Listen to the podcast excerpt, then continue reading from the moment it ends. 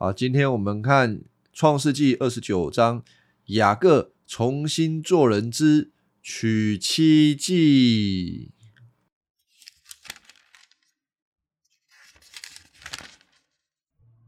欢迎来到播客查经班。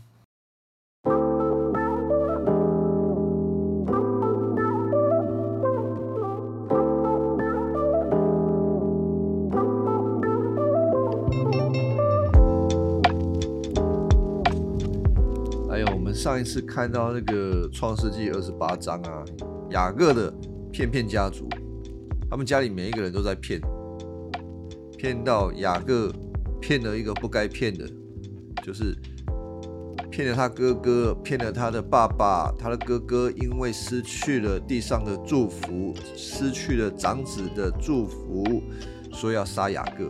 当雅各他要得到。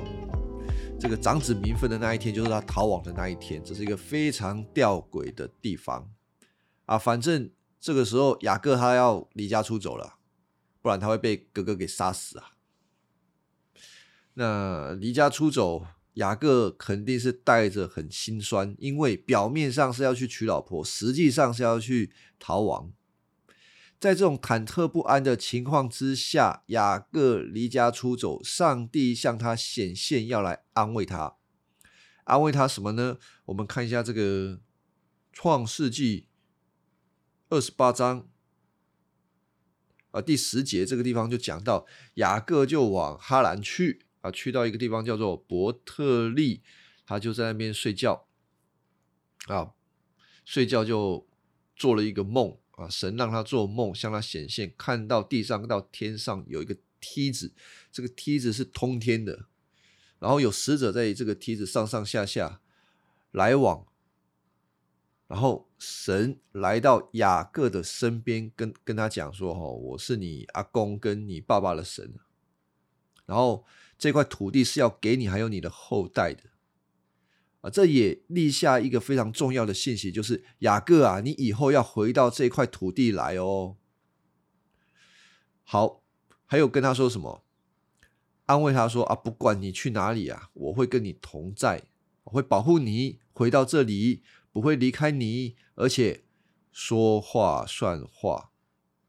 雅各接受到这一个信息，我们从一个最好的角度。来理解雅各，他知道之后会有什么样的反应？应该要有一个什么样的反应呢？就是不要再惧怕啦，不要怕他哥哥的追杀。现在呢，我们就是要去娶老婆，开开心心的去把老婆给娶回来。好，呃，但是呢，我们也观察到雅各是这样子想的吗？也不是，其实这个时候的雅各，他对神的观念还是跟传统宗教的对神的观念是比较相近的。就是说，五百五波比啊，兄弟那些格兰，上帝如果祝福我们、保护我们、赐福我们，哎呀，我们就给上帝更多。这个就有点好像神很需要别人的回馈哦。上帝很需要跟人交换礼物，这样子当然不是啦。上帝不缺什么东西，但是上帝很希望可以跟他的百姓有一个交通、有互动。所以这个雅各他做了这个梦之后，吼，他就跟上帝说：“吼，如果你跟我同在啊，保护我。”赐我吃，赐我穿，赐我欠钱不用还，啊，不是没有后面那一句啊，啊，让我平安回到故乡，你就是我的上帝。这里好像有一个交换条件的感觉。然后这个雅各后面也说啊，我要把你赐给我的十分之一献上给你。当然，我们可以有两种角度来解读。雅各在讲这句话是什么样的态度啊？一个就是他很认识神，一切都是神而来的，然后带着一个信心、顺从的心，献十分之一。那另外也有一种角度，就是雅各在这个时候用一种可以回馈的心态在说：“我可以献十分之一给你。”这种回馈的态度跟传统宗教的态度观念是比较相近的，是表明一种人的自信心。我也可以说到做到，我一定做到我所对你立的誓言。那跟圣经里面所要求，或者是圣经里面所显示出来的。那一种十一奉献有什么差异呢？有差异的。真正信心当中的十一奉献，是知道自己是一个完全的接受者，神是主动的给予者，而我接受了神的恩惠，我付出十分之一，完全是一种感恩，而没有任何的功劳啊！但是。像刚刚所提出来的宗教的这种回馈，是建立在我能够得到这一些东西，一部分是神明的帮助，另外一部分也是我自己的努力。所以，我进行回馈的时候，我也显出，哎，我自己也是很不错的哦。你看看我，我也是说话说话的，说话算话的哦。就好像人在十一奉献上面也有一种功劳的成分。好，话说回来，不论雅各是什么样的心态，但是我认为，我主观的看整个雅各这二十年他自己的行为，他是比较像后面的，就是他觉得自己还不错，可以靠自己的努力来奉献。回馈给神。好，先不论这个。虽然雅各的信仰，他在面对上帝的信仰这件事情是有瑕疵的，但是他还是在回应神，还是一个信心的表现。只是这个时候的雅各，他还是不懂得如何透过信心完全的依靠神，因为他习惯的是。依靠他自己的才能，用他自己的能力来抓取他自己所想要的，而神对他而言，不过就是一个锦上添花的帮助者而已。所以，我们进到今天的这个主题啊，雅各要来娶老婆，娶老婆的前面就是选出你的老婆啊，把这个对象找出来。那我们每一个人找对象怎么找嘞？从我们脑袋里面的资料库，我们看过哪一些好的条件，然后就数据分析啊，我要找出什么样的老婆啊？你在以前教会都会说，你要为你的这个为你的这个对象来祷告，然后我们就会列一些什么样的条件，这个外貌怎么样，条件怎么样，做什么样的工作，然后后面就会写，才会写到哎。感觉上比较属灵的条件在这里，那雅各呢？他也很自然的出于男性的本能，他知道什么样的女性是他所想要的老婆。哦，我们来看一下这个故事是怎么发生的。创世纪二十九章呢，谈到了雅各开始他的行程啊，就一直走走走走往这个哈兰的地方去。差不多到那个地方，看见有一个，在一个田野，有一口井，有群羊在那边，有牧人，呃，要拉羊来这边喝水。他就在那边的人问他们说：“哎呀，朋友们，你们从哪里来？”哎，其实雅各他这个行动都是对的。怎么说？你要雅各是要去找他舅舅，打听人最好的啊方式，当然是到。人口会聚集的地方，在当时就是井。到了井，他就问说：“哎，你们从哪里来？”他们说：“他们从哈兰来。”也许雅各已经来到哈兰的边界了，所以就问了那边的人说：“哎呀，你们认不认识一个拿赫的儿子拉班啊？拉班就是雅各的舅舅嘛。”他们就回答说：“哎呀，我认识他，哎，他好不好？”他说：“很好，很好。你看哦，远远的那个地方啊，那个是他的女儿，叫做拉姐，领着羊群走过来。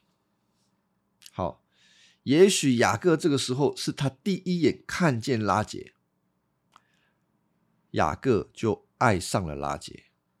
在后面的经文很明显的告诉我们，他愿意为拉姐。”付上七年作为工价，然后呢，这个雅各跟这个牧羊人哦，那边的牧羊人还在讲话的时候，拉杰就领着父亲的羊到那边，说到：因为拉杰是一个牧羊女，哎呦，好像郎才女貌；雅各也是一个牧羊人，拉杰是一个牧羊女，金童玉女。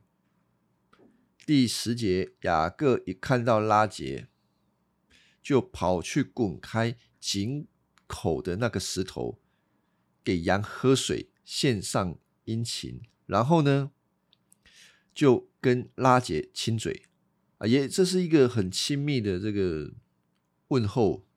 然后就激动的哭起来。啊，雅各第一天遇到人家，遇到这个。心仪的对象就哭起来，怎么会这样子？他在哭什么？是太感动了吗？哎呦，上帝让我看到这么好的老婆，哭起来了啊！当然不是啦，只有雅各自己的心里最清楚他在哭什么。当人激动的时候就会哭啊！什么事情让雅各激动了？我想最有可能的就是他离家出走这件事情。他离家出走是为了逃命。而他这个路途当中，他甚至不知道他能不能找到他的舅舅，好像这个世界上面没有他安身立命的地方。然而现在总算找到了这个他舅舅的女儿拉杰，啊，内心的压力总算释放了。这个哭啊，也让我们能够看到雅各这个人，他并没有因为上帝给他的应许。安慰他，所以他心里就觉得嗯比较有把握，而是他的内心还是面对这个旅程感到茫茫然的。当雅各跟拉杰说：“啊，我是你爸爸的外甥了啊，总算要讲一下，不然你就这样给人家亲下去，是在亲什么？”好了，这个拉杰呢就跑回去跟他的爸爸讲，他拉班一听见啊。是妹妹的儿子，你知道拉班在圣经里面跑出去两次，第一次是亚伯拉罕的仆人来啊，他就跑出去一看啊，亚伯拉罕的仆人带了很多很丰富的东西来啊，这一次一看是一个穷酸的孩子，一个穷酸的逃亡的雅各，当然他不知道雅各是逃来的，他是要来娶老婆的啦。那拉班呢，就把他的外甥带带了进来，然后雅各也把一切的事情跟拉班讲啊。拉班就说：“哎，你真的是我骨中之亲啊！”雅各就在那边住了一个月，白吃白喝了一个月。当然事情没有那么好的啦。拉班不是一个很仁慈、很慷慨的人，拉班是一个很小气。而且充满诡计的人，这个世界上没有一件事情是巧合的。一个骗子遇到一个骗神，就是要来修理这个小骗子。这个雅各要如何逃脱这个骗神呢？除非他能够依靠真正的耶和华神。啊，不然他一定是被骗的团团转。我们来看这个雅各吼，怎么样被骗啊？出于他自己的那个迷惘，太信赖自己的能力。我们来看下去，就有一天呢，他白吃白喝了一个月，有一天，拉班对雅各说：“虽然你是我的至亲啊，也不能白白替我工作。”哎，这个讲这个话好像讲的很顺了。哎呀，真是不好意思，你来替我工作，哎，也不问一下雅各是来这边工作的吗？不是吧？什么时候变成来这边打工的？好啦，这个就是拉班厉害的地方啊。拉班就说：“哎，你要多少钱？如果雅各是无欲无求，呃，也不至于被牵着鼻子走。雅各刚好有他想要的东西，就是拉班的小女儿拉杰。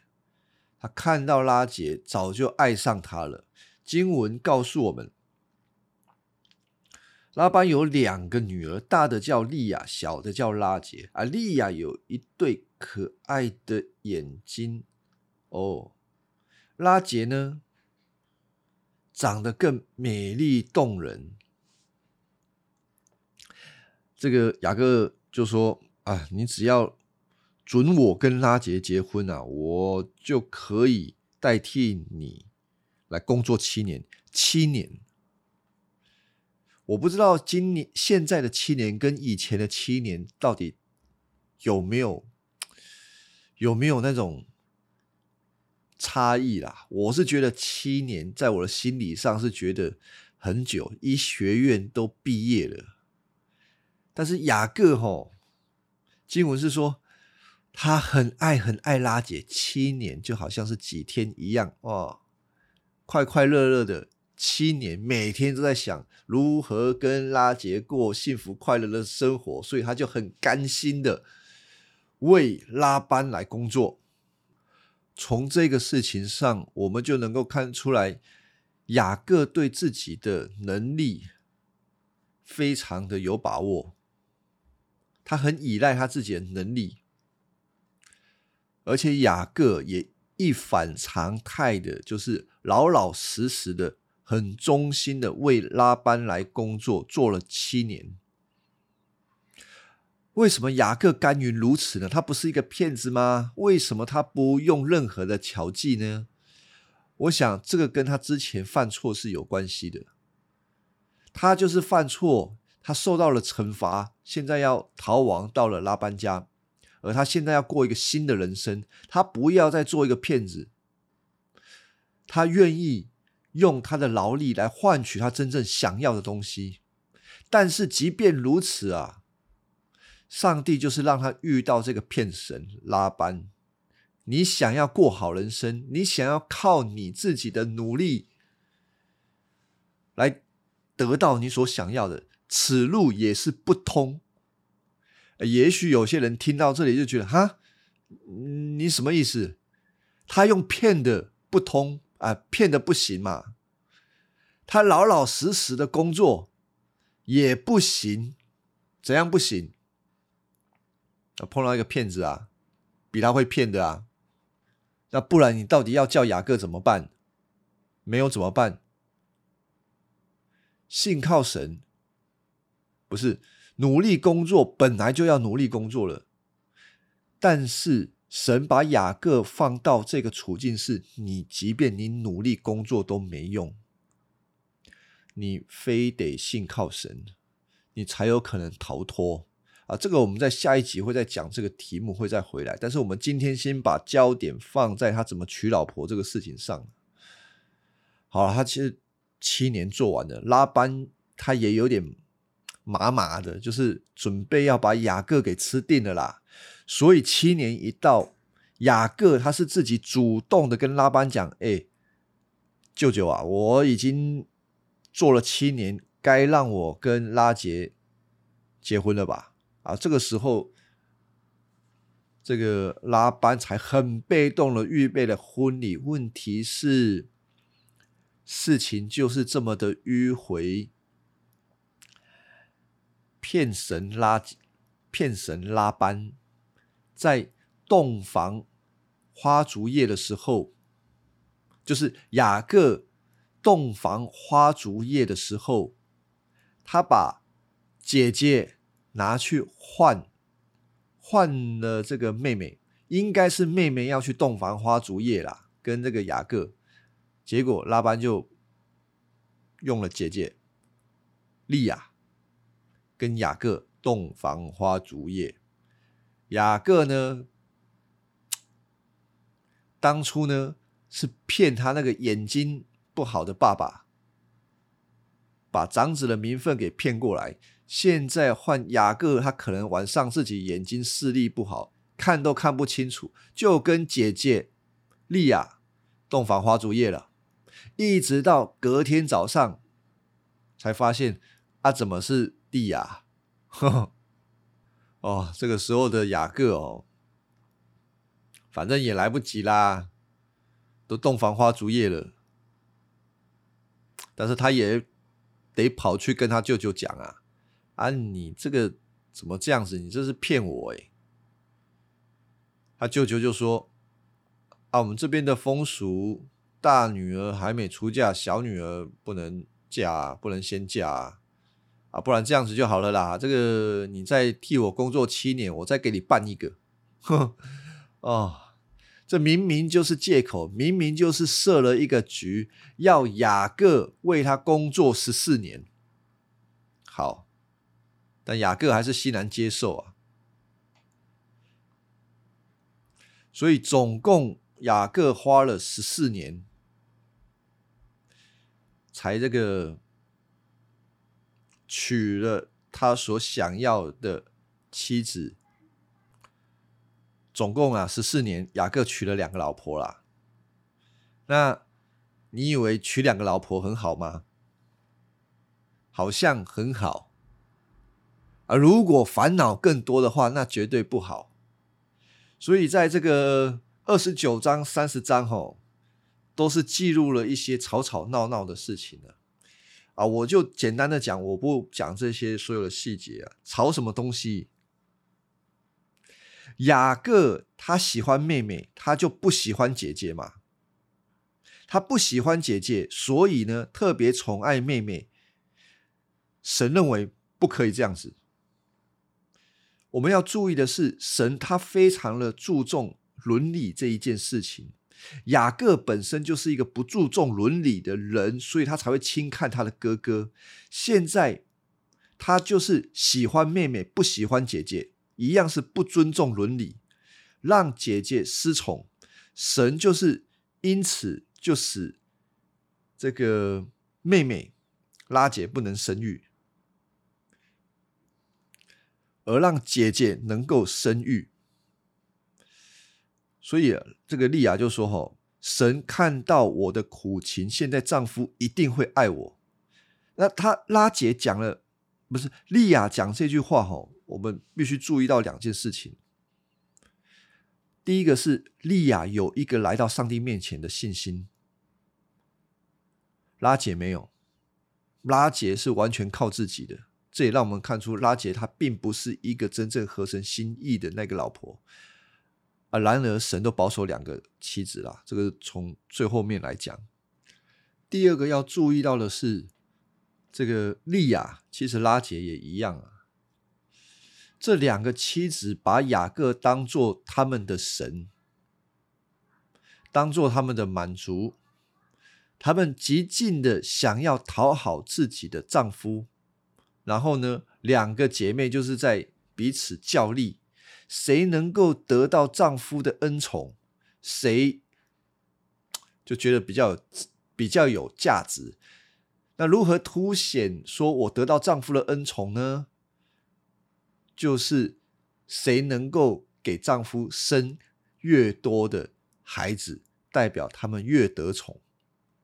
于是这一家人哦，开始了一段生小孩的竞赛。总共生了十一个，怎么生十一个呢？除了雅各本来的两个老婆之外，两个老婆各拉上他们自己的妾一起来生，所以一家四口生了十一个。你不要以为雅各这样子很快乐，我觉得，哎呀，也不是说很快乐，很奇怪啊。雅各他又没有那么爱利亚，还要跟人家生。好了，没有关系啊，也反正男人嘛，反正就，哦，就，哎，啊，反正就这样子啦。从两个妻子的角度，吼，他们是真的爱雅各吗？他们也不是真的爱雅各，他们生小孩的目的是要显出他们自己的价值，不是真的要爱雅各。把雅各当做是一个工具人，Colin，雅各白天去牧羊去工作，晚上回到家，他要跟谁睡觉？还是两个妻子在帮他做决定的？雅各离家出走，应该是要过一个重新做人的人生。他发愿，他要好好做人，做事正正当当的啊，不要再骗人。结果被骗，他靠自己的努力娶了两个老婆，结果反倒是被两个老婆给辖制。他的人生没有神，只有工作，还有生小孩。我想这个也是今天很多人的生活写照。除了工作，啊，就是为了生小孩，为了家庭。为了下一代啊，没有别的啊，忙到一个地步，你也不知道这做这一些事情到底是为了什么，庸庸碌碌了过了这一生。也许有些听众会想：哎呦，那你说雅各用骗的也不对，他正正当当的生活也不对，那到底要怎么样子才对嘞？倚靠神。他是你生命当中的主宰，那才对。否则，我们的一生永远都在绕远路。雅各绕了一个远路是二十年，他有没有办法抄近路呢？我不晓得，因为圣经是这样子记载的。有的时候，我们都想要抄近路。雅各本来想抄近路，所以他用骗的。雅各不想抄近路，他想要正正当当，但是又绕远路，花了二十年。那雅各到底要走哪一条路才对？他的路到底要怎么走？今天有很多人的人生也都是这样子，为了要快抄近路，但是你得负担一些你根本没有办法负担的风险。另外一方面，我们又不想走远路，我们不想要浪费时间，我们想要快。但是实际上，上帝要我们走远路，我们就得走远路。远路路有多远、有多长不是重点，有没有神才是重点。雅各从一开始他就决定了他自己的路，他要自己做主，他依靠自己的能力来挑老婆。有没有另外一种可能性？挑老婆的方法不同的结局呢？我想是有的。那那是什么样子的方法呢？雅各应该要想一想，他的妈妈是如何被找到的？他的妈妈是在一个什么样的情况会从乌尔嫁到迦南？他必须要回想。当初亚伯拉罕差派一个老仆人到哈兰去找媳妇，那这个老仆人他知道要怎么找媳妇吗？他肯定不知道啊！我不晓得这个仆人有没有娶老婆，他自己有没有媳妇。但是在创世纪二十三章、二十四章，让我们看到的是这个老仆人。不觉得自己有这个能力来完成他主人交托给他的任务，于是他来到哈兰那个地方，他的心不断的向耶和华神来祷告、来祈求。二十四章让我们看到，他来到哈兰的时候，到了井边，其实这个跟雅各刚来到那个地方是一样的状况。他来到井边，这个老仆人就对上帝说：“上主，我主人亚伯拉罕的上帝啊，求你今天让我有好的机会，求你持守你对我主人的诺言。现在我要站在井边，城里的少女会来到这个地方来打水。如果我跟他们其中之一的说，请你放下你的水罐，给我水喝。如果他说，请喝，也打水给你的骆驼喝。我希望这少女就是你为仆人以撒所选择的妻子，这样我就知道。你持守你对我主人的诺言。这个老仆人心里是这样子想，他这样子祷告，然而神就这样子带领。二十四章二十五节说到，这个老仆人还没有祷告完，利百家已经来到井边，肩上带着水罐。哇哦！当他一看到，他就会想到，这也许就是神所带来的。而利百加接下来的动作正符合这个老仆人向上帝的请求祷告。利百加给了这个老仆人水喝，而且利百加也打满了这十头骆驼，就是这个老仆人所带来十头骆驼所需要的水量，喂饱了他们。经文描述这个老仆人说，他。默默的注视利百家，要知道上主是不是要他完成使命。当利百家完成了这个使命，这个老仆人就把贵重的金环穿在那少女的鼻子上，戴在她的双臂上面。他确定这个利百家就是神所要他找到的媳妇。转换过来，我们来看看雅各他怎么找老婆。一个祷告都没有，他用看的，他看漂亮的，他就要；丑的他不要，丑的丽亚他不要，漂亮的拉杰他就要。然后呢，碰上诡诈的这个拉班，他也没有去寻求神，反正他有的是年轻，有的是体力能力。他用他自己的体力能力来换取他自己想要的老婆，反正娶个老婆花了十四年啊！我在圣经里面是没有看过比这个更久的，在实际的生活当中我也没看过哇，娶一个老婆十四年的。我不知道听众如果有的是基督徒，不知道是已婚还是未婚的，如果未婚的就参考一下，已婚的就来不及了，你就。这样教导你的儿女吧。我们都会说：“哎，你要为你的另外一半祷告，还要求，要设立这个目标嘛。”那我自己也这么做过。可是我自己跟许多教会的弟兄都有这样子的感觉，就是你很多外表的啊，你写一写，其实你自己知道那个不是太重要。最重要的一个条件就是他们要爱神，对神有真实的信心、信靠的心啊，这个是最重要的。而且明白福音如何在各自的生命当中、心理思想当中运行，不然两个人相处在一起，即便是基督徒，还是会吵架。为什么呢？因为思想价值观没有改变。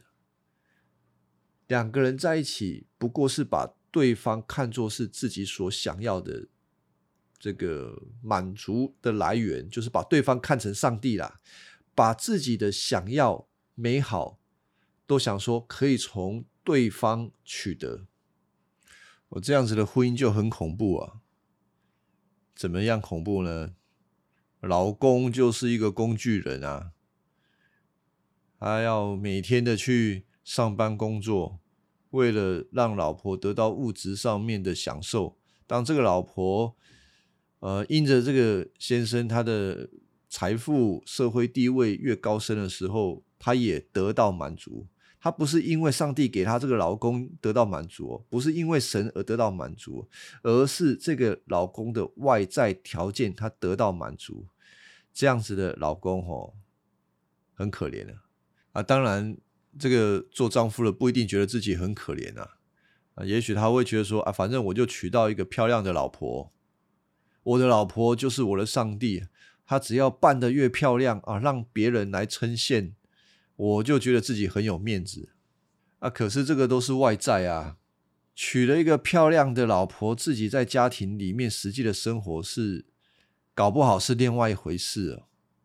宝宝心里苦，但是宝宝不说。嗯，好了，最后总结就是啊，如果真的要找对象啊，啊，这个是一生的事情了，所以哦，不要太相信自己的眼睛啊，不要相信自己的能力，要多祷告，多寻求，然后有的时候需要有旁边的人给你一些建议，因为搞不好你是自己鬼遮眼，明明就是不好的对象，问题很多，你们却。啊，一厢情愿的栽进去啊，就像雅各一栽栽了二十年。好，那我们今天就先讲到这边，谢谢各位的聆听。